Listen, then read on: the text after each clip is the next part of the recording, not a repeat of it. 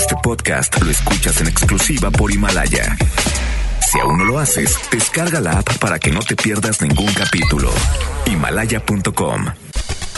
Titulares del día. Martes 15 de enero de 2020, incendio de bodega de químicos provoca la evacuación de 500 personas, entre ellas alumnos de un kinder en la colonia Niño Artillero. Autoridades estatales aseguran que se tienen acciones permanentes para evitar hechos violentos en planteles. Plantean en el municipio de Monterrey la creación de un Consejo de Salud Mental, le informaremos. En información nacional, fuentes federales revelan que la familia del menor que asesinó a su maestra y se suicidó en el colegio de Torreón está involucrada con el narcotráfico y su madre fue asesinada. En información internacional, Cámara Baja de Estados Unidos busca acelerar el juicio político contra el presidente Donald Trump. Son las 3 de la tarde con 3 minutos. Vamos con Judith Medrano. Ella tiene información vial. MBS Noticias Monterrey presenta Las Rutas Alternas. Muy buenas tardes, soy Judith Medrano y este es un reporte de MBS Noticias y Waze. Luis Moreno y Francisco Carvajal en la colonia Niño Artillero del municipio de Monterrey. Los cuerpos de auxilio continúan trabajando por el incendio de una fábrica de químicos. En Padre Mier de Suazua a Ignacio López Rayón, el tráfico es lento. En la avenida Chapultepec de Pony a Ignacio Ramírez, los autos circulan a baja velocidad. Clima. Temperatura actual 23 grados. Amigo automovilista, le invitamos a realizar alto total en los cruces ferroviarios. Que tenga usted una extraordinaria tarde. MBS Noticias Monterrey presentó Las Rutas Alternas. MBS Noticias Monterrey con Ana Gabriela Espinosa. La información presentada de una manera diferente. Iniciamos. Muy buenas tardes, bienvenidos y bienvenidas a este espacio de información. Yo soy Ana Gabriela Espinosa y junto a todo el equipo de MBS Noticias Monterrey y FM Globo 88.1. Agradecemos que estén con nosotros, los invitamos a que se queden con nosotros en estos próximos 60 minutos. Estaremos abordando temáticas locales, nacionales e internacionales.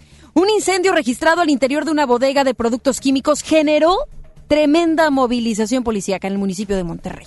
El incendio se registró la mañana de hoy en el inmueble ubicado entre las calles Luis Moreno y Francisco Carvajal en la colonia Niño Artillero, a donde arribaron elementos de bomberos de Nuevo León, Protección Civil del Estado y de Monterrey, quienes actualmente continúan realizando las labores de control en dicho lugar. Se dio a conocer que debido a que los productos químicos que se encontraban en este sitio se derramaron por la zona, se tuvieron que evacuar a 500 personas, entre ellas vecinos del lugar, trabajadores de la zona y a los alumnos de un jardín de niños para así evitar cualquier riesgo.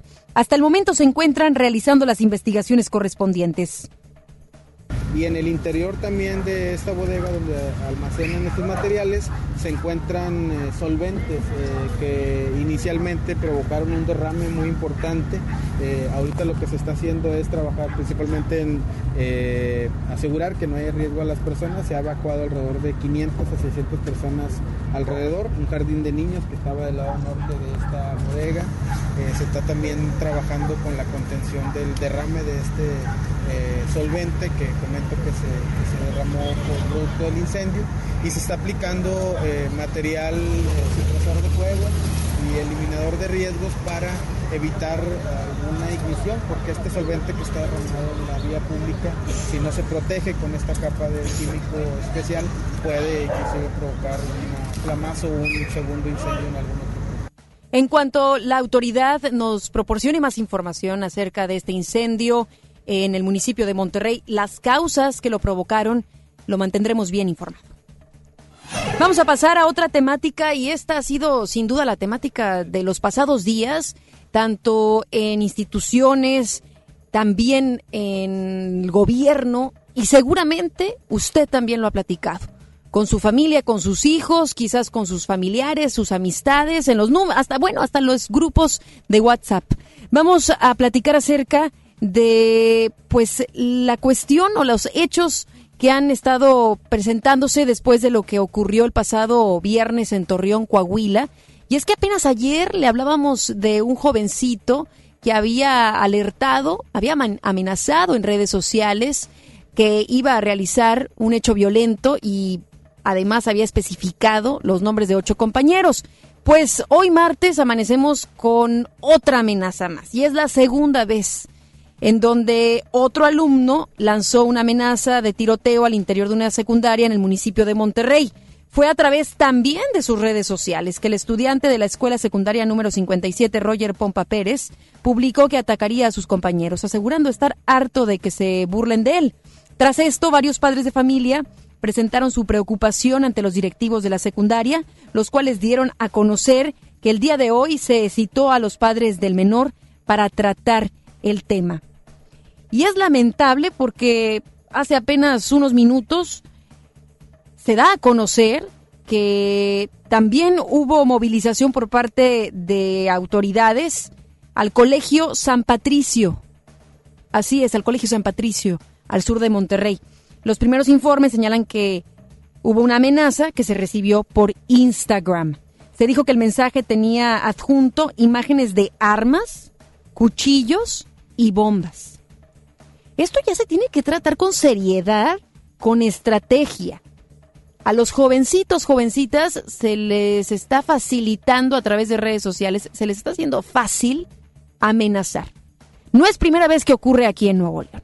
Afortunadamente solamente un hecho, recordará usted, hace ya unos cuantos años, sí, sí perpetró como tal un hecho violento, quitándose la vida y matando a la maestra, sucediendo en Nuevo León.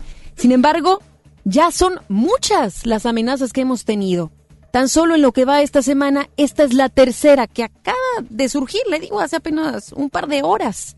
Apenas le estábamos informando acerca de la amenaza de este jovencito en la secundaria Roger Pompa Pérez y ahora nuestras fuentes nos indican que hay movilización en el Colegio San Patricio, ubicado al sur de Monterrey, debido a la misma causa, es decir, a una amenaza que es provocada o que es colocada a través de redes sociales también por un adolescente, por un joven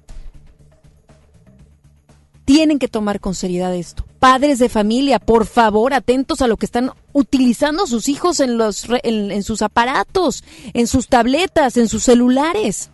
Si va a brindarle alguna de estas herramientas, estas herramientas tecnológicas, mínimo póngale, póngale reglas, horarios.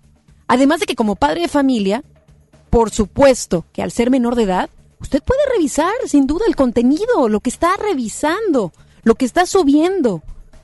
Y no solamente por temas violentos, sino también por el tema depresivo que pudiera estar pasando su hijo, su hija, pornografía. Hay muchas temáticas que abordar. Es de manera lamentable que el día de hoy le estemos informando esto, que apenas van dos días de esta semana tras el hecho en Torreón y se están presentando ya tres amenazas. Por favor, padres de familia, tutores, autoridades educativas prestemos atención a lo que están realizando, lo que están pensando, lo que están sintiendo los jóvenes. Y autoridades estatales descartan que se vayan a endurecer las penas contra quienes hacen amenazas a través de redes sociales, a pesar de que a lo largo de estos pasados meses, no es solamente esta semana, se han recibido muchas amenazas por parte de niños jóvenes acerca de realizar algún tipo de hecho violento en sus planteles educativos. Vamos con Giselle Cantú, ella nos va a ampliar. Platícanos, ¿por qué dice esto la autoridad estatal? Hola, ¿qué tal? Muy buenas tardes, Ana Gabriela. Y luego de que resultara ser una broma la amenaza de tiroteo en la escuela Jaime Torres Bodet en el municipio de Monterrey, el secretario general de gobierno Manuel González Flores descartó que se eleven por el momento las sanciones a quienes realicen falsas llamadas de auxilio o este tipo de advertencias. Luego de concluir la mesa para la construcción de la paz, González Flores señaló que tras el ataque ocurrido en el Colegio Cervantes en Torreón, Coahuila, en Nuevo León se debe actuar con prudencia, pues sería alertar de más a la sociedad. Escuchemos. Debemos de, como siempre, actuar con prudencia, este, esperar a que esta lamentable tragedia sucedida en Torreón transcurra en el tiempo y continuar con nuestros programas eh, revisión de los útiles escolares de los niños y de los jóvenes. Eh, no creo que, sea por ahora necesario el plantear una iniciativa que lleve a sanción a los padres de familia o a los... Sería alertar de más a la sociedad y si algo buscamos es que no sea esto. Cabe señalar que además del caso que, se, eh, que de este caso, esta mañana en la secundaria 57 Roger Pompa Pérez, un alumno publicó en redes sociales que perpetraría un ataque contra sus compañeros. Ante esto comentó que ya se investiga para saber si fue verdad o no. Te comento que el funcionario estatal indicó que los conocimientos que se adquieren en los planteles solo son un complemento a la educación que se recibe por parte de la familia. Ana Gabriela, esta es la información. Muy buenas tardes. Muy buenas tardes. Gracias, Giselle. Buenas tardes. Y se estará usted preguntando qué está haciendo la autoridad y en específico la Secretaría de Educación. Pues tuvimos oportunidad de acercarnos con la titular de la Secretaría de Educación, María de los Ángeles Errizuris, quien dio a conocer que se tienen acciones permanentes para evitar casos violentos en escuelas. Es decir, que ya existen estrategias y acciones permanentes. ¿Cuáles son estas? Platícanos, Denny. Buenas tardes. Muy buenas tardes, Ana Gabriela. Luego de que en los últimos días se registraron más casos de amenazas de tiroteos en las escuelas de la entidad, esta mañana la secretaria de Educación en el Estado, María de los Ángeles, Erri Suárez Alarcón, indicó que el gobierno estatal mantiene acciones permanentes para atender a los alumnos en los planteles. Aseguró que desde el arranque del ciclo escolar se está trabajando con los padres de familia, así como con alumnos y maestros en diversos programas pioneros en el país, como el de Semillas en Paz, en donde se busca mejorar la convivencia de los alumnos en las escuelas de educación básica. Sin embargo, al registrarse una situación como una amenaza, la Secretaría apoya en atender dicha problemática. Escuchamos a María de los Ángeles Errizuris. Cada uno de estos actos ha sido atendido. Ha sido atendido pues por los profesionales de la educación, es decir, el primero y con reacciones muy positivas y de momento del maestro de grupo, del director y luego hablando con los padres de familia. En las escuelas que lo han requerido, al momento asisten todo el grupo de especialistas de Secretaría de Educación, entre ellos psicólogos, pedagogos y los mismos maestros. Además, la funcionaria estatal se pronunció con respecto al interés de los legisladores locales de modificar la ley de educación con la finalidad de hacer obligatoria la revisión de mochilas. Erizotis Alarcón señaló que ya existe un programa permanente de revisión, el cual queda a discreción de los directores y se realiza solo de manera ocasional. Esto fue lo que comentó. Respecto específicamente a este punto que usted menciona, pues estamos compartiendo el protocolo. Es un programa que en el Estado se tiene permanente y el director lo aplica de acuerdo a la necesidad de cada una de estas escuelas. ¿Con qué objetivo? Con el tema de prevención. Siempre subrayando prevención, que es lo que ha señalado nuestro gobernador. Insisto, la sensibilización se da desde el director. No podemos tenerlo todos los días porque entonces no da el resultado que estamos buscando. Aquí tenemos que ser muy, muy cuidadosos porque siempre el gobernador nos ha pedido poner al centro a la persona, al ser humano, a nuestros alumnos, a nuestros maestros. Y con eso, ¿en qué nos ayudamos? Pues nos ayudamos en forma permanente con el padre de familia. Por último, la secretaria realizó un llamado a todos los padres de familia para que estén más al tanto de sus hijos. Reiteró que la comunicación entre las familias es esencial para conocer qué es lo que sucede con los niños hoy en día, añadiendo que esto es clave para mejorar la convivencia en la sociedad. Ana Gabriela, así las cosas con el gobierno del Estado, específicamente la Secretaría de Educación, y seguiremos muy al pendiente de más información. Muchas gracias, Denny. Buenas tardes.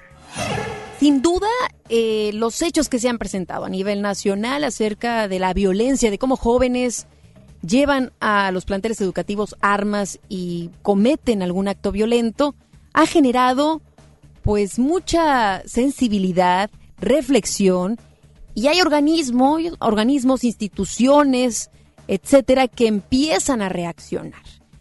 Una de estas es precisamente el municipio de Monterrey, la autoridad, quien ya presentó la iniciativa de crear un consejo de salud mental. Vamos con Giselle Cantú, ella tiene toda la información ¿En qué consistiría este consejo, Giselle? Vamos a escucharte. Así es, Ana Gabriela, durante sesión de Cabildo de Monterrey, regidores del Partido Acción Nacional propusieron la creación de un Consejo Municipal de Salud Mental. Se comentó que la regidora Patricia Lozano Onofre argumentó que de acuerdo al último censo, la población en Monterrey es de 1.100.000 habitantes, de los cuales 10.000 padecen esquizofrenia, 10.000 más bipolaridad y alrededor de 60.000 ciudadanos tienen depresión y ansiedad. Escuchemos lo que comentó al respecto. Eh, que se cree una especie de célula de atención eh, inmediata que detecte, primero que detecte, atienda y acompañe a estos pacientes con pues que tengan algún problema de salud mental. Si es eh, posible y si es de su agrado de este cabildo, que ojalá se pueda poner una línea de atención telefónica 24 horas para alguna emergencia. ¿Por qué esto? ¿Por qué esta necesidad? El Estado está rebasado. Tenemos dos clínicas actualmente, que es la de la Colonia Buenos Aires, que es el Hospital Psiquiátrico, y el área psiquiátrica del Hospital Universitario. Hablando obviamente de servicios gratuitos o de muy bajo costo, porque pues, puede ir por un psiquiatra por fuera, pero pues el costo es altísimo. Y están atiborrados de pacientes. Agregó que es un tema alarmante al cual se le debe de prestar atención para evitar hechos como los ocurridos en Torreón, Coahuila y las amenazas de ataques que se han registrado por parte de alumnos en planteles educativos aquí en el estado. Además, Ana Gabriela del Cabildo aprobó por unanimidad la integración del Consejo Consultivo Ciudadano de Cultura, así como el Consejo Local de Tutelas. Ana Gabriela, esta es la información. Muy buenas tardes. Muy buenas tardes. Gracias, Giselle. Buenas tardes. MBS Noticias, Monterrey. Vamos a otros asuntos. El gobierno del estado adjudicó con un gasto de alrededor de 58 millones de pesos las obras de construcción del Centro de Transición para la Asistencia Social de Niñas, Niños y Adolescentes, programa del DIF estatal. De acuerdo con información publicada en el Sistema Integral de Administración de la Secretaría de Infraestructura, la obra fue adjudicada a la empresa Odevisa por un costo de 54 millones 980 mil pesos.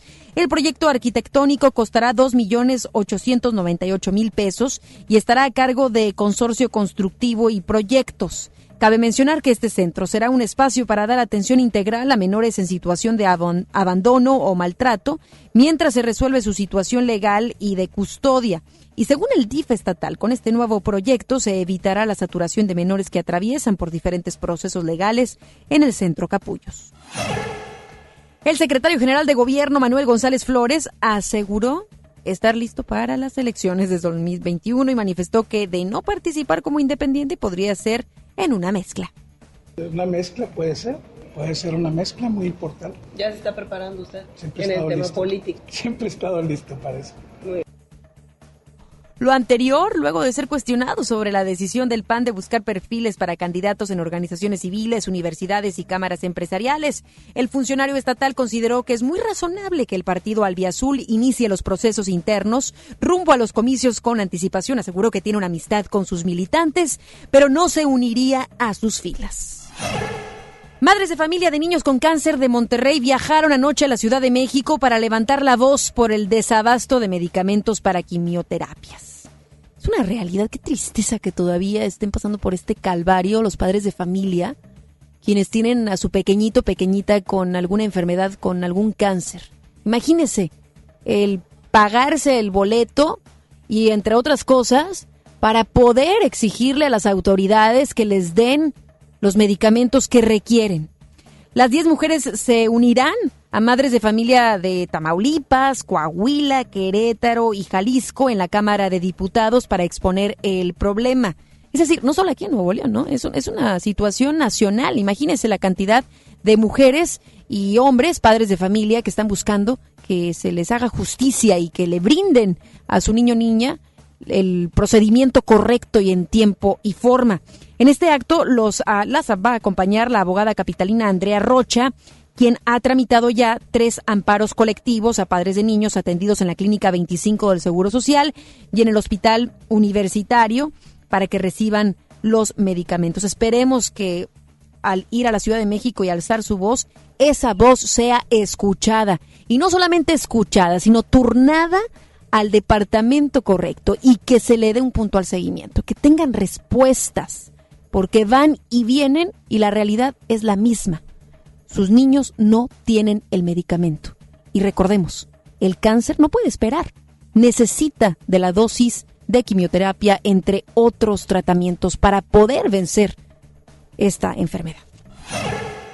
Y el alcalde de Santa Catarina, Héctor Castillo Olivares, dio inicio al arranque de una obra de espacio deportivo en la colonia Concordia con la finalidad de fortalecer la convivencia familiar y de vecinos. El edil declaró que se busca que las familias del sector coincidan para convivir y así recuperar el espacio público para esas colonias, dotándolas de infraestructura deportiva y juegos infantiles. Y Brenda Sánchez Castro renunció como asesora del Departamento de Calidad del Aire del municipio de San Pedro. Su baja fue confirmada por el Ayuntamiento sanpetrino, mismo que precisó que no fue cese sino por cuenta propia. Sánchez Castro no precisó los motivos de su renuncia, sin embargo, en redes sociales señaló que la dimisión se debió a la excesiva burocracia que no la dejó avanzar en proyectos ambientales. ¿Se acuerda usted del polémico diputado Juan Carlos Leal? Él fue criticado por sus declaraciones en contra de la comunidad LGBT. Pues está de vuelta. Está de vuelta en la actual legislatura. Es Judith Medrano quien tiene todos los detalles. Buenas tardes, Judith. Gracias, Ana Gabriela. Te saludo con gusto para informarte que el diputado Juan Carlos Leal ya se integró formalmente a la 75 legislatura en la bancada de Encuentro Social, de la que solo él forma parte. El legislador quien se mantuvo varios meses bajo licencia, dijo que en los temas de la agenda mínima que va a trabajar de aquí al mes de mayo, pues encuentran los temas relacionados con la vida y familia, además de la derogación de la ley de feminicidios. Lo anterior lo mencionó al presentar una iniciativa para modificar el Código Penal y se evita dar el perdón cuando exista violencia física o sexual en contra de la mujer o menores de edad. Vamos a escuchar al legislador Juan Carlos Leal respecto a su regreso. Ahorita lo acaba de leer este, el diputado Juan Carlos Ruiz, acaba de leer, entonces ya me integro. Por eso ahorita ya vengo a colocar una iniciativa en calidad, de diputado. Como, ya está otra vez como diputado. A partir de bueno, se está manejando desde el día 8, porque el día 8, eh, el día 9 entregamos el escrito, pero ya formalmente ya estamos desde el día desde el día de hoy y esperando que, que reabran. De hecho, el escrito que, estamos colocando ya lo estamos colocando eh, a nombre de, de la bancada de Encuentro, Encuentro Social. También, Ana Gabriela, te comento que en otro tema, el legislador Jesús Naga realizó un exhorto para que el encargado de la delegación de la Semarnat informe las acciones de inspección y vigilancia realizadas al interior de la Huasteca en el municipio de Santa Catarina. El panista mencionó que se debe de informar sobre el número de carpetas de investigación y las indagatorias realizadas hasta el momento. Agregó que la zona de la Huasteca no es una zona susceptible de acciones urbanas, conforme a la Ley General de Asentamientos Urbanos ordenamiento territorial y desarrollo urbano y la legislación estatal sobre la materia. Vamos a escuchar lo que dijo el diputado panista Jesús Sara. Y que haga transparente todo el procedimiento hasta hallar a los responsables. Todo esto se pudo haber evitado si hubiera habido reglamentos, si hubiera habido un plan de manejo, pero no, no es así, no fue así. Sin embargo, hay un delito que se cometió y a eso hay que darle, hay que darle seguimiento tenemos que tener un responsable, porque no podemos jugar de esa manera con el medio ambiente. Lo que se le solicita a la Propepa hoy en día es que haga transparente que, se nos, que nos informe todas las acciones administrativas, las acciones jurídicas, las sanciones que ha interpuesto y también eh, el número de expediente, número de denuncias ante la Fiscalía General de la República. Ana Gabriela, de información. Muy buenas tardes. Muy buenas tardes. Gracias, Judith. Buenas tardes. Hoy se dio el banderazo inicial de la última etapa del proyecto periférico. Es Denny Leiva quien tiene toda la información. Buenas tardes, Denny. Muy buenas tardes, Ana Gabriela. Seguimos con más, con más información y te comento que como parte del proyecto del periférico del área metropolitana, esta mañana el gobernador Jaime Rodríguez Calderón dio inicio a la tercera y última etapa de esta vía, la cual tardó 30 años en concretarse. Acompañado del director general de la red estatal de autopistas, Mauricio Zavala Martínez, así como de alcaldes metropolitanos, el mandatario explicó que con este nuevo camino que va de Juárez a Montemorelos, el tránsito será más fluido, además de que se traerán múltiples beneficios a la zona como inversión privada o el evitar que el transporte pesado ingrese a la zona urbana. Sobre esto escuchamos al gobernador Jaime Rodríguez Calderón. Que para poder lograr esto se tenía que unir los esfuerzos de todos. El contribuyente aporta y espera que Nuevo León tenga mejores condiciones. Y eso es lo que hicimos. Están aquí los alcaldes que se van a beneficiar precisamente no ellos como personas, sino lo que representan como presidentes municipales. La ciudad metropolitana por fin tendrá un tráfico más estable. Tenemos que hacerlo en un año y lo sabe Mauricio. Hay un reto para esto. Esta tercera etapa del periférico está compuesta por 45 kilómetros de camino que van desde el entronque con la carretera Cadereyta hasta el entronque con la carretera nacional. El proyecto tendrá una inversión estatal de 4.500 millones de pesos y se espera que los primeros 22 kilómetros estén en abril de 2021, mientras que los otros 23 estarían a finales de ese mismo año. Escuchamos ahora al director general de la red estatal de autopistas Esta obra había sido planeada desde 1990 y proyectada para hacerse en aquellos años. Y tuvieron que pasar 30 años para poder estar el día de hoy aquí, en los inicios de los trabajos, a cargo del gobernador Rodríguez. Estamos trabajando en 13 frentes distintos para que esta obra de los primeros 22 kilómetros pueda estar en operaciones en abril del 2021. Estamos trabajando en diferentes puentes sobre río, puentes sobre la vía para no dejar eh, incomunicado a las diferentes comunidades y en la vía troncal. Por último, el gobernador Jaime Rodríguez anunció la creación de un fondo especial para la mejora de las condiciones de vida en los municipios que colindan con la última fase del periférico, el cual estaría captando 26 millones de vehículos al año. Gabriela, hasta aquí la información. Muy buenas tardes. Muy buenas tardes. Gracias, Denny. Buenas tardes. Más adelante, en MBS Noticias, Monterrey. Fuentes federales revelan que la familia del menor que asesinó a su maestra y se quitó la vida en un colegio de Torreón está involucrada con el narcotráfico. Outsourcing ilegal podría ser considerada como delincuencia organizada, así lo dan a conocer autoridades del gobierno federal. Regresamos después del corte a MBS Noticias Monterrey con Ana Gabriela Espinosa. La cuarta transformación en México ya arrancó y hemos empezado pronto y bien. Como nunca antes se combate la corrupción y se mejora la educación. También trabajamos en tu seguridad y vamos por los empleos que necesitas. En PT trabaja y cumple. Afíliate al Partido del Trabajo y juntos lucharemos por un México más justo. El PT está de tu lado. ¿Te gusta la conducción? Prepárate como los grandes. Esta es tu oportunidad. El Centro de Capacitación MBS te invita a su curso de conducción. Inscríbete llamando al 11733 o visita nuestra página www.centrombs.com. Y porque en Farmacias del Ahorro te queremos bien, recuerda que puedes utilizar tu tarjeta para el bienestar para hacer todas tus compras. Además, obtén 10% de abono a tu monedero del ahorro al comprar productos de la marca del ahorro. Prevención, salud y bienestar de tu familia lo encuentras en Farmacias del Ahorro. Porque en Farmacias del Ahorro te queremos bien. Vigencia el 31 de diciembre o hasta agotar existencias. En Prepa Tech Milenio encontrarás un modelo educativo tan único como tú, diseñado especialmente para que descubras tu propósito de vida. A través de las actividades académicas, deportivas y culturales, vivirás emociones positivas y obtendrás las competencias necesarias para convertirte en tu mejor versión. Aprovecha los últimos beneficios. Un campus cerca de ti. Las Torres, San Nicolás, Guadalupe y Cumbres. Inicio de clases 13 de enero. Preparatoria Tech Milenio. Tu propósito nos importa. Hola, ¿ya tienes una respuesta? ¿Ya sabes quién cree en ti? Soy Mariana Treviño y hoy vengo a decirte que en FAMSA creemos en ti. Creemos que mereces lo mejor. Por eso te ofrecemos los mejores precios y un crédito a tu medida. En FAMSA trabajamos para que tú y tu familia puedan lograr sus metas y creer que es posible. Ahora ya lo sabes. FAMSA cree en ti.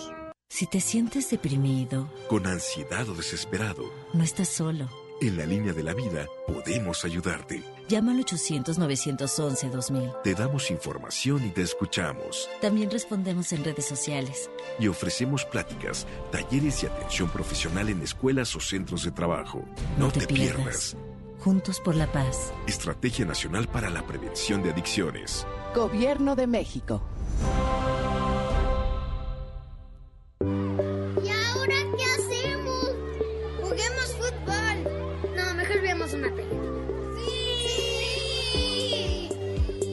Ponerse de acuerdo funciona.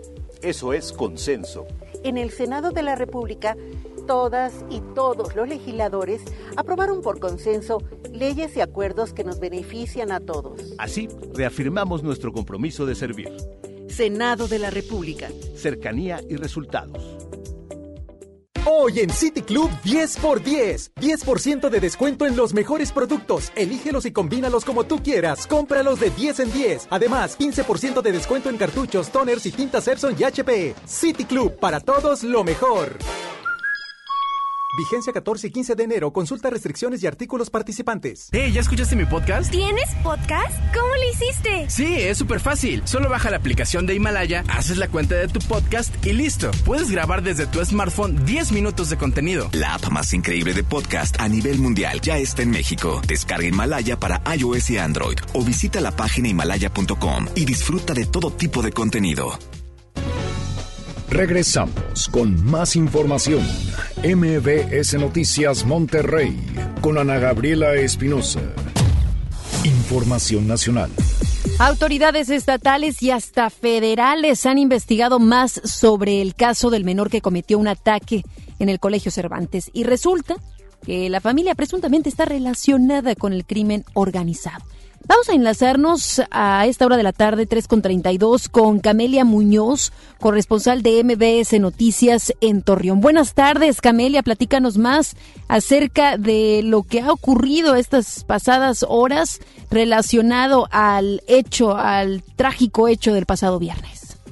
Hola Ana Gabriela, un gusto saludarte a ti y al auditorio. Bueno, pues te informo que el menor que realizó el tiroteo en el Colegio Cervantes de Torreón el pasado 10 de enero estaba inmerso en un ámbito de violencia, ya que ha trascendido que su padre estuvo preso en los Estados Unidos y la madre fue asesinada hace varios años. Por ello, vivía con los abuelos paternos que ahora están bajo investigación de la Unidad de Inteligencia Financiera por manejar recursos de sospechosa procedencia. La familia es originaria del estado de Durango y fue el secretario de gobierno de dicho estado, Adrián Alanís Quiñones, quien dio a conocer el entorno familiar en el que vivía el pequeño, que dio muerte a una maestra, lesionó a seis personas y luego se suicidó. Escuchemos, Ana Gabriela. Vemos también la forma en que falleció la mamá del niño, que parece que fue degollada. El papá parece que estuvo también preso en Estados Unidos por cuestión de narcotráfico. En fin, todo ese tipo de acciones, lamentablemente, muchos de los padres de familia no se dan cuenta que con sus acciones están dañando no nada más la desintegración de su hogar, sino están dañando también lo que es la vida y el futuro. Ante esta información que se ha ventilado en las últimas horas sobre la situación familiar, el gobierno de Coahuila informó mediante un comunicado que la Unidad Estatal de Inteligencia Financiera solicitó el apoyo a la dependencia del mismo nombre en el gobierno federal para investigar la situación económica de la familia paterna del menor y al detectar inconsistencias se procedió al congelamiento de las cuentas bancarias del abuelo y padre del pequeño, ambos identificados como José Ángel. También se informó que ayer por la tarde se realizó la audiencia inicial de imputación contra el abuelo a quien una jueza de control le determinó prisión preventiva dentro del proceso que se le sigue como responsable del delito de comisión de homicidio por omisión al ser el propietario de las armas que utilizó su nieto de 11 años en el ataque al Colegio Cervantes. Por ello, permanecerá internado en el reclusorio varonil de Torreón hasta el próximo domingo, que vence el término legal para definir su situación. En esta audiencia inicial que se realizó de forma privada y a la que no acudieron familiares del imputado, se dio a conocer que el abuelo intercambió mensajes con su hijo en los que reconoce que fueron sus armas más utilizadas en el ataque del menor al colegio Cervantes. Eh, también te comento que, bueno, desde el lunes, aunque el gobernador Miguel Ángel Riquelme Solís dio a conocer que sería obligatorio el operativo de revisión de mochilas en todo el estado, bueno, pues el secretario de Educación, Higinio González Calderón, manifestó que esto dependerá de los padres de familia. Ya finalmente te informo que el Colegio Cervantes podría reanudar clases este jueves, pero no obligará a los niños a acudir hasta que se encuentren en condiciones de hacerlo. Así lo señalaron los padres de familia que participaron en actividades de apoyo y contención de estrés postraumático que recibieron por distintas instancias públicas y privadas. Los niños regresarán a clases en medio de medidas de seguridad entre las que destacan la instalación de detector de metales y también el uso de mochilas transparentes o bien que solamente acudan con cuadernos de tareas. Es la información que tenemos, Ana Gabriela. Gracias, Camelia. Me imagino que ahora lo que compartes en relación a las estrategias, procedimientos que se realizarán, pues debido al, al hecho, al lamentable hecho del pasado viernes, ya me imagino autorizados por los propios padres de familia, quienes en su momento estuvieron en contra del operativo Mochila. Sí, eh, bueno, recordemos una que es un colegio particular, aquí no puede eh, el gobierno eh, obligarlos a, retomar la medida que sí están impulsando en lo que es el, los planteles de educación pública. efectivamente, bueno, pues había trascendido que los padres habían opuesto a estas medidas, pero bueno, en estos días posteriores a estos lamentables hechos, acordaron a estas acciones como va a ser la instalación el detector de metales o que los chicos pues dejen todo su, su material didáctico en el plantel y solamente carguen o trasladen las eh, cuadernos donde donde eh, hagan las tareas. La información, Camelia, sí que ha escalado poco a poco y siendo muy prudentes con la investigación que las autoridades están realizando, tanto así que nos estamos enterando, por supuesto, de cómo este pequeño, este adolescente de 11 años, vivía un entorno familiar en donde tenía a un lado personas que se involucraban con el narcotráfico, lavado de dinero, encarcelamiento, muertes violentas. Bueno, apenas hace unos años su madre, dos años para ser exactos, había sido eh, violentada, tanto así que eh, la mataron por degollamiento y que su padre estuvo en Estados Unidos por narcotráfico. Sí, eh, la verdad, bueno, eh, esta información, Ana Gabriela, empezó a, trascender horas después de los acontecimientos, pero fue en redes sociales donde se estaba dando eh, la información en cuentas pues no muy identificables, vaya. Eh, es hasta el día de ayer que, bueno, pues empezamos a, a, darle más eh, forma a esta información una vez que pues las propias autoridades ya confirman algunas versiones. Particularmente, como bien lo mencionas, eh, la participación del papá, el encarcelamiento del que fue objeto en Estados Unidos y que, bueno, eh, había obtenido la libertad apenas el pasado mes de octubre. La situación de la, de la madre también muy, muy eh, grave y sobre todo, bueno, en el contexto de una región como la Laguna que hace años pues prácticamente vivía todos los días con situaciones de violencia. Además, recordemos que, que el abuelo ya se le está investigando y resulta la investigación que tiene 121 millones de pesos de flujo en efectivo hacia empresas, además de que tiene seis vehículos de marcas prestigiadas. En fin, Camelia, eh, a cuentagotas y poco a poco la información va, va proporcionándola la autoridad y nosotros estaremos atentos a, a lo que puedas brindarnos tú en estos próximos días para poder conocer con claridad esta tragedia que ocurrió la pasada semana. Por supuesto. Muchísimas gracias a nuestra compañera Camelia Muñoz, corresponsal de MBS Noticias hasta Torreón. Gracias, Camelia. Buenas tardes. Y tras los hechos ocurridos en el Colegio Cervantes en Torreón, Coahuila, donde un alumno asesinó a una maestra y posteriormente se quitó la vida, el titular de la Secretaría de Educación Pública, Esteban Moctezuma, anunció que se otorgarán mayores servicios psicológicos en las escuelas del país a través de estudiantes universitarios como parte de su servicio social. Aseguró que la nueva política educativa nacional tiene un enfoque de educación integral que busca educar tanto la mente de los niños como su corazón Moctezuma explicó que también se trata de formar gente que sea profesional con grandes capacidades laborales, pero además que sean buenos ciudadanos, padres de familia y compañeros de trabajo con altos valores sociales. Una buena iniciativa el que los jóvenes universitarios Quizás especialistas en psicología, en psiquiatría puedan acercarse a los planteles educativos, pero por favor autoridades no quiten el dedo del renglón y también que ya gente con experiencia, que sea su expertise, sean eh, contratados por parte de la Secretaría de Educación Pública para que se encuentren en los planteles y así detectar de manera rápida si es que alguien, alguno de los niños y niñas, están mostrando algún tipo de señal de depresión, de ansiedad, problemas familiares. Hay mucho que hacer. Y sin duda estamos aquí en MBS Noticias Monterrey brindándole toda la información de lo que está ocurriendo después de este hecho, cómo es que están reaccionando tanto la ciudadanía, las autoridades, instituciones, autoridades, en fin, todos que están pues abordando esta temática.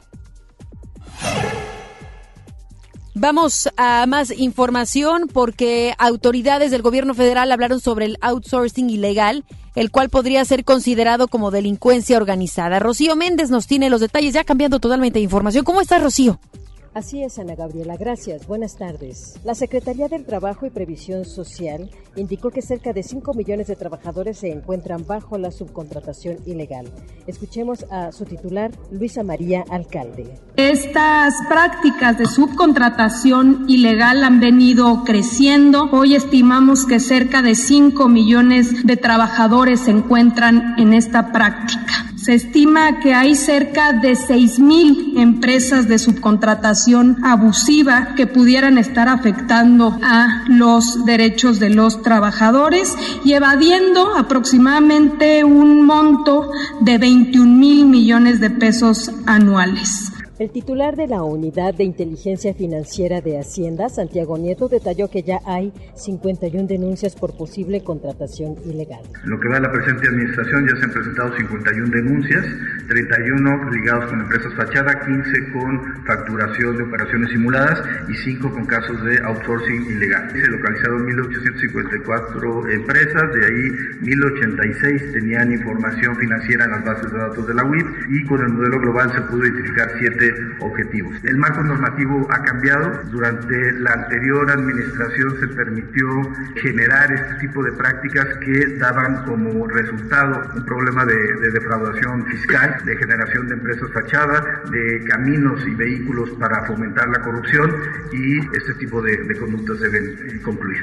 Hasta aquí la información. Muchísimas gracias a nuestra compañera Rocío. Vamos a otros temas. La Conferencia Nacional de Gobernadores, la CONAGO, aprobó los lineamientos que normarán las mesas de seguridad en las entidades del país, según los cuales no será obligatoria la presencia de los mandatarios estatales. Los gobernadores definieron que los lineamientos serán el eje articulador que permita coordinar los tres niveles de gobierno y de ahí derivar acciones operativas. Se estableció que el gobernador convocará la hora y el lugar de esas reuniones y si no puede asistir, lo hará en su lugar el secretario de gobierno o el secretario de seguridad.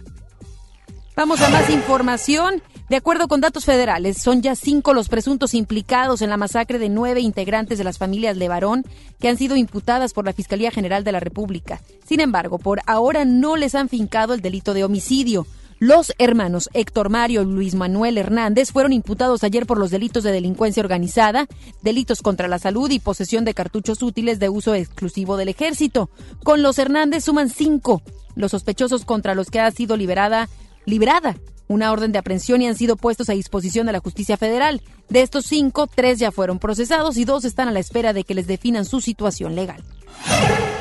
El Poder Judicial del Estado de Oaxaca giró una orden de aprehensión en contra del exdiputado local priista Juan Vera Carrizal, presunto autor intelectual del ataque con ácido a María Elena Ríos Ortiz, una joven saxofonista mixteca, el pasado 9 de septiembre de 2019. El juzgado cuarto de distrito en Oaxaca emitió la orden de captura para su ejecución por la Fiscalía General del Estado.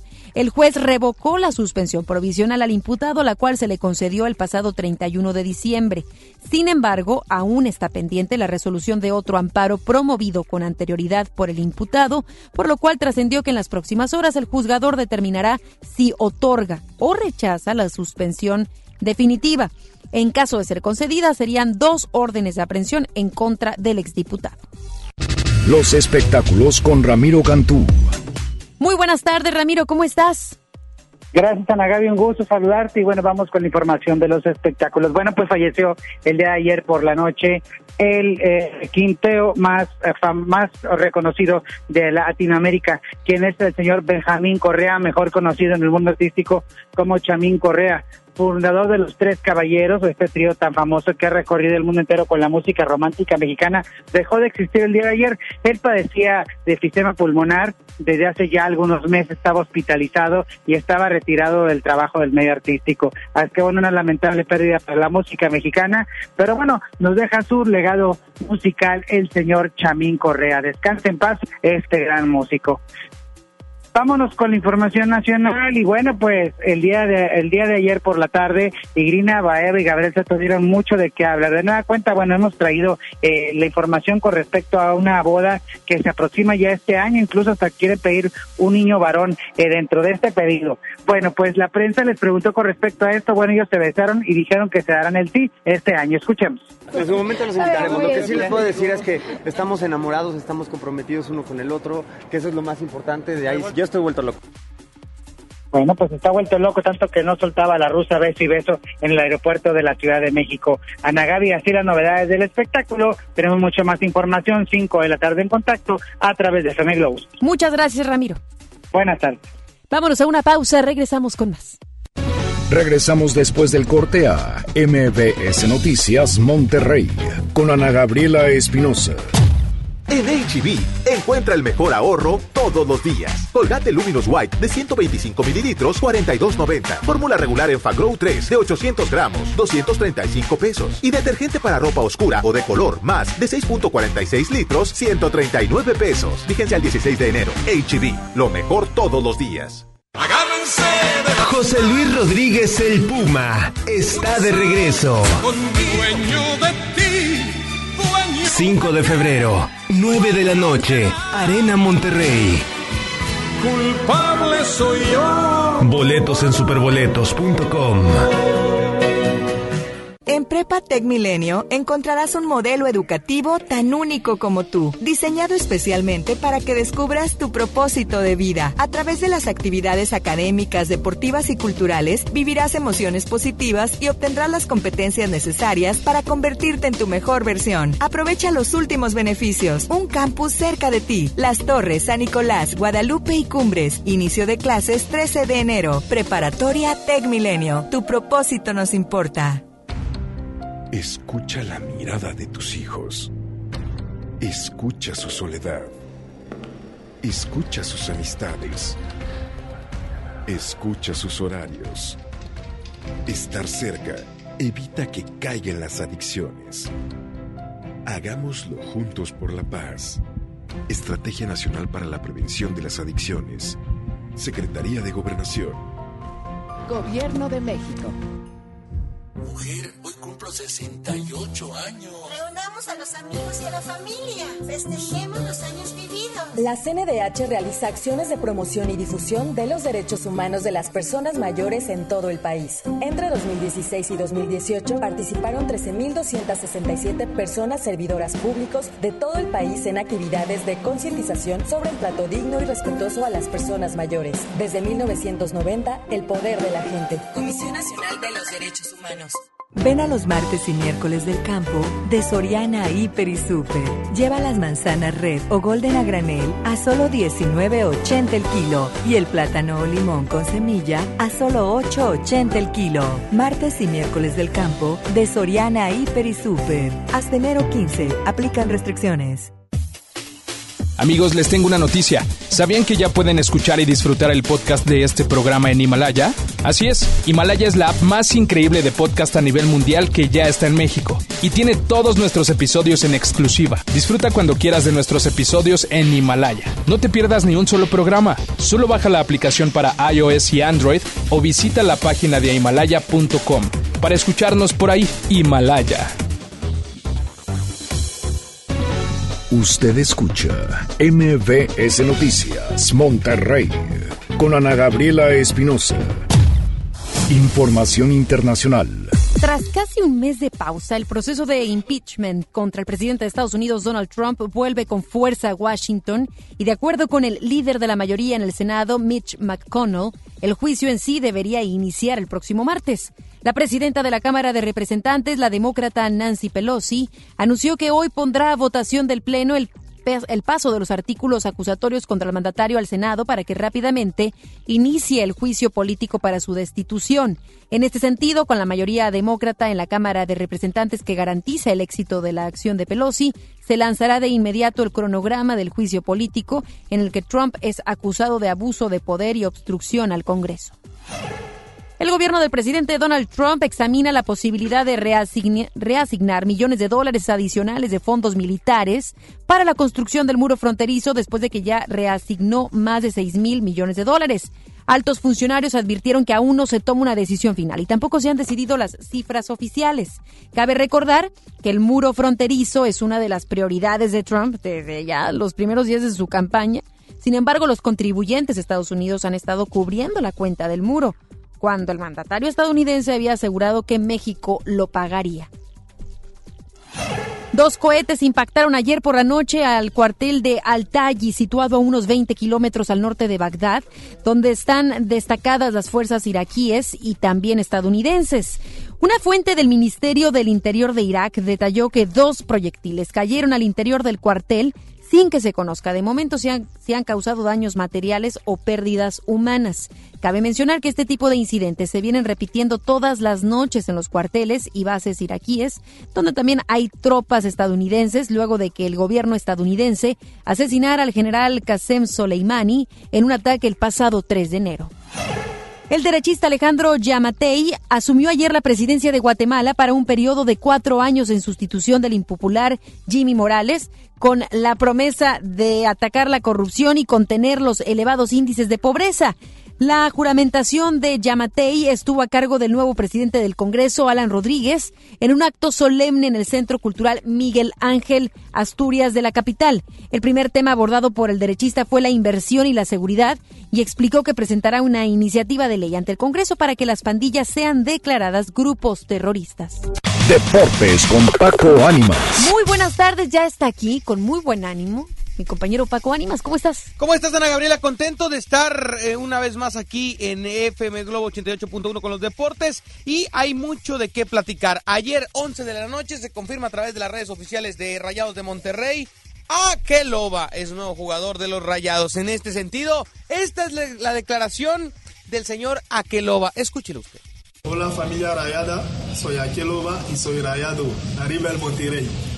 Qué, qué bonito, ¿no? Cortito, qué buen detalle, ¿no? A pesar de no ser su idioma el yo español. Sé, yo sé. 21 años de edad, el joven. Se escucha ¿Cómo lo más grande. Repítelo, a ver, pues por es favor, que eh, tan corto está que lo podemos repetir a cinco, hasta cinco veces, Repítemelo, Paco, lo que gustes. repítemelo. Hola familia Rayada, soy Akeloba y soy Rayado. Arriba el Monterrey.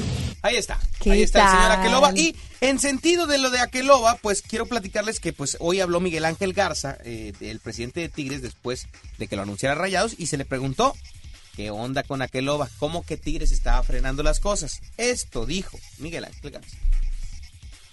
Pero yo creo que la versión la tienen ustedes desde hace un año y medio, donde todos sabíamos que la opción la podía tener el Club Tigres.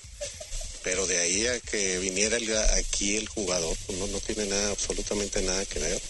Yo creo que ya se les acabó la novela, ¿no? Y yo creo que relacionan a Tigres por la opción que tenía con nosotros, pero hasta ahí. Nosotros ahorita yo creo que estamos completos y, y se acabó. Ahí están las palabras de Miguel Ángel Garza. Se les acabó la novela. Por otra parte, le preguntaron si ha tenido ofertas sobre algunos jugadores. Esto dice Miguel del tema.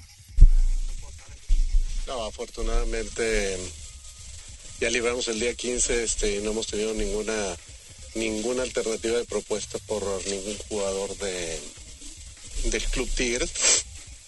Este, y entonces, pues, bueno, nos faltan 15 días más y siento que el equipo está completo. Ojalá este no haya ninguna sorpresa en la cuestión de, de un llamado a uno de los jugadores y que sigan trabajando para ya el torneo en sí.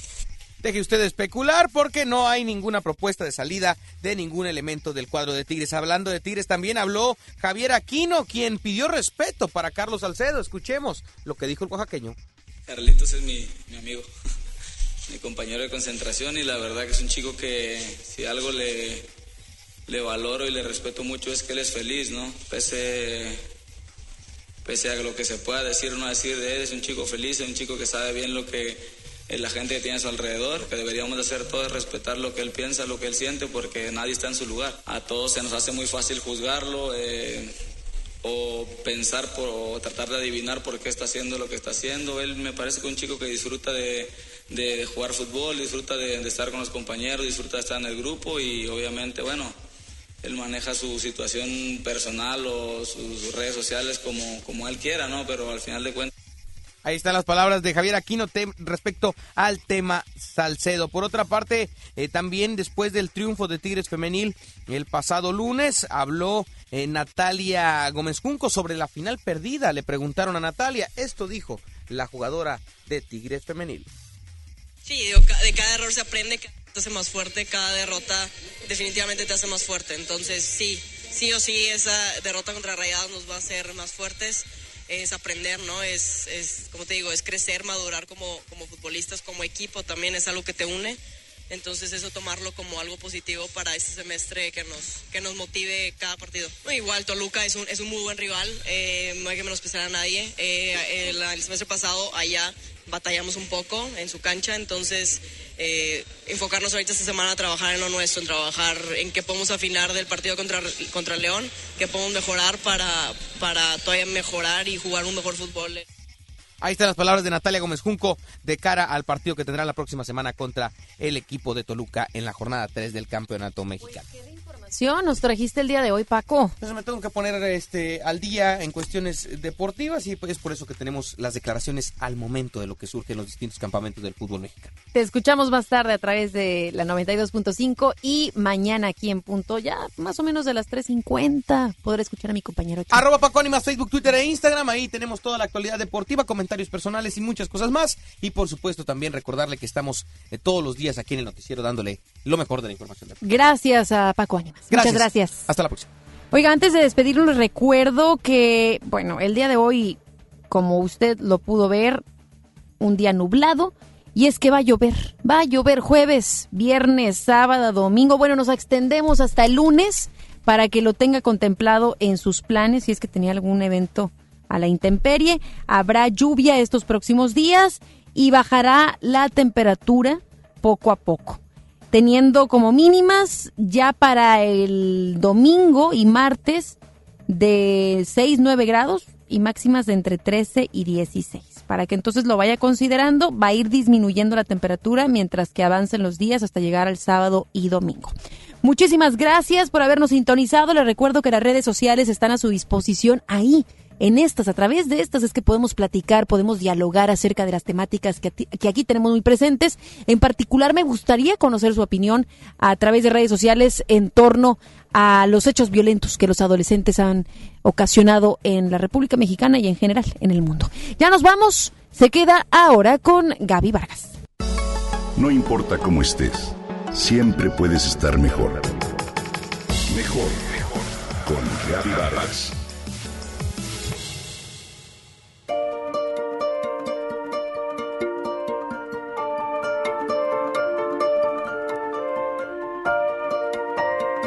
De niña, en muchas ocasiones pude disfrutar el delicioso sabor del dulce de acitrón que mi mamá nos daba en pequeños trocitos o como parte del adorno de la rosca de reyes. Años más tarde, con tristeza supe que este manjar que se obtiene de las biznagas está a punto de desaparecer si no frenamos la sobreexplotación de estas plantas que se encuentran en peligro de extinción.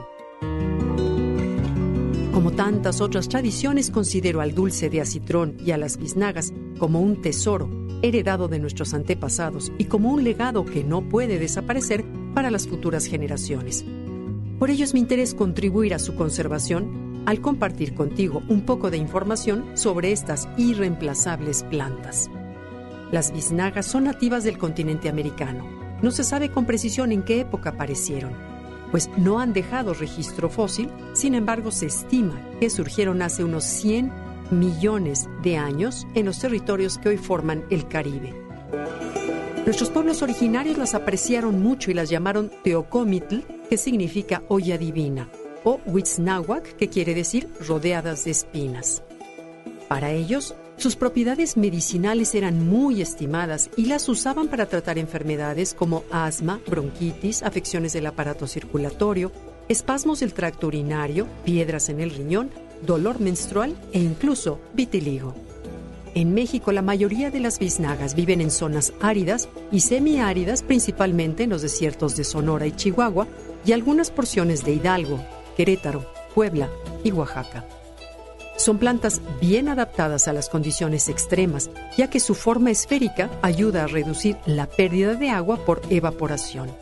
Producen flores aromáticas y de vistosos colores que son polinizadas por mariposas, colibríes, murciélagos y abejas.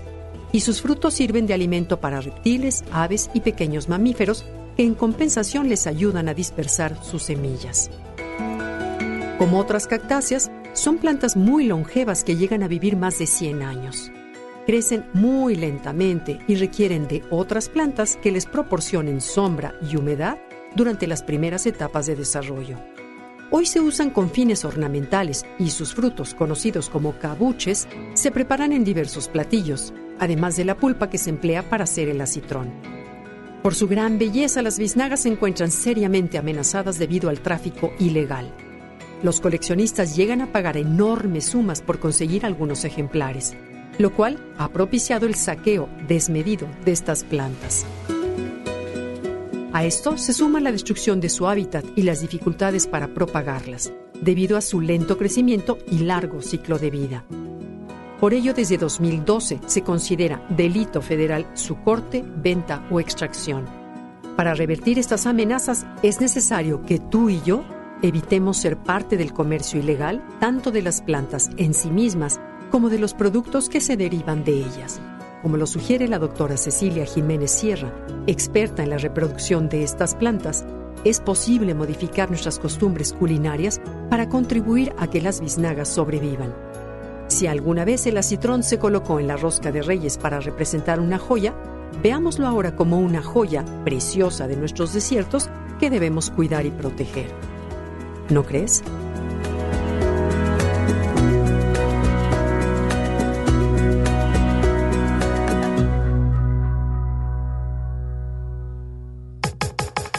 Comenta y comparte a través de Twitter.